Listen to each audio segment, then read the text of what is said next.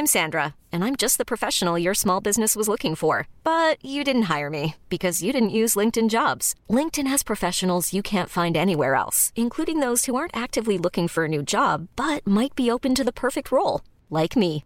In a given month, over 70% of LinkedIn users don't visit other leading job sites. So if you're not looking on LinkedIn, you'll miss out on great candidates like Sandra. Start hiring professionals like a professional. Post your free job on linkedin.com/achieve today.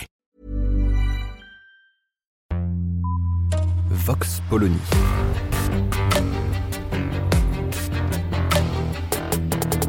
L'actualité vue par la directrice du magazine Marianne, Natacha Polony.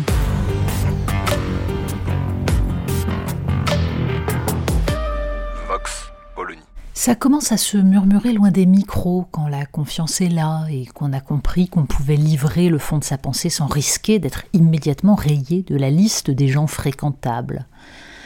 Les Américains jouent un jeu dangereux qui pourrait nous faire basculer dans un conflit généralisé.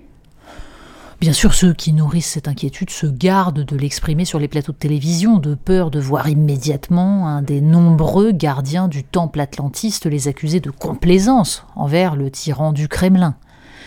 On continuera donc en France à évacuer tout débat géopolitique pour se contenter de cultiver l'émotion devant le calvaire du peuple ukrainien.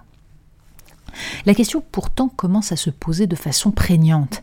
Les États-Unis ont-ils décidé d'en finir avec la puissance russe au risque d'élargir la guerre à l'ensemble de l'Europe et de voir un Poutine acculé utiliser des armes nucléaires tactiques? Soyons clairs, constater que Vladimir Poutine est l'unique coupable de l'invasion de l'Ukraine et qu'il serait l'unique coupable d'un usage de l'arme nucléaire n'interdit pas de s'interroger sur la nature et les objectifs de cette guerre côté occidental. L'annonce par Joe Biden d'une aide faramineuse de 33 milliards de dollars supplémentaires, dont 20 milliards d'armes pour l'Ukraine, nous oblige à l'admettre. Les États-Unis sont engagés dans une guerre par procuration contre la Russie. La résistance et même les contre-offensives de l'armée ukrainienne s'expliquent par le fait qu'elle dispose d'un arsenal ultramoderne fourni par les pays de l'OTAN et de l'avantage immense que confère le renseignement américain. La formation de l'armée ukrainienne par des instructeurs occidentaux remonte bien sûr à 2014, mais on ignore ce qu'il en est depuis le déclenchement de l'attaque russe le 24 février. Un reportage de Régis Le Sommier, publié au début d'avril dans le Figaro Magazine, décrivait comment les volontaires français rejoignant l'Ukraine étaient très officiellement pris en main à 60 km à l'ouest de Lviv par un vétéran de l'armée américaine.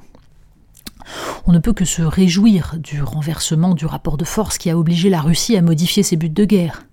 Mais il serait sans doute temps d'analyser l'évolution du discours des autorités américaines pour comprendre comment cette bascule les a sans doute incités à profiter de la faiblesse russe, quitte à persuader Vladimir Poutine qu'il joue la survie de son régime.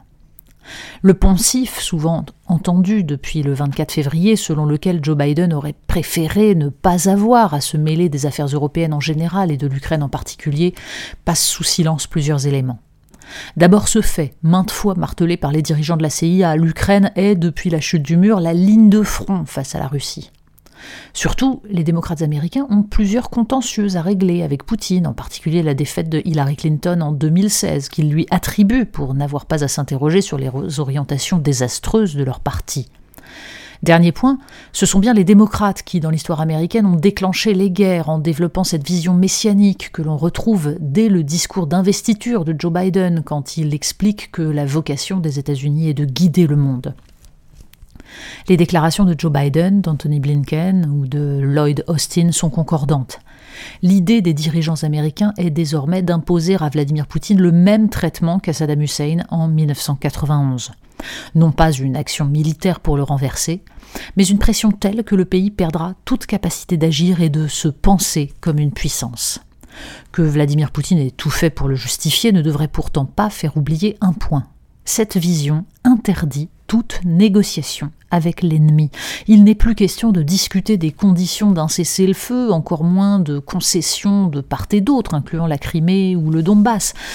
Or, la Russie ne peut plus gagner, mais elle n'acceptera jamais de perdre. Et la sécurité en Europe est suspendue à cette évidence. Pendant ce temps, les médias européens en sont encore à se demander si nous sommes coupables de ne pas ruiner immédiatement notre économie en cessant tout achat de gaz. Nul ne précise que le gazoduc Brotherhood est encore en fonction et que l'Ukraine touche un droit de passage sur le gaz russe. Ou que les États-Unis, jusqu'au 1er mai et la fin de leur contrat, continuaient à acheter 100 000 barils par jour de pétrole russe. Nul ne remarque que, pour faire oublier la dépendance allemande au gaz russe, Olaf Scholz propose un embargo sur le nucléaire civil, et donc sur Rosatom, le géant russe du nucléaire avec lequel EDF est associé pour les turbines, les turbines de nos centrales nul ne pose le problème de fond.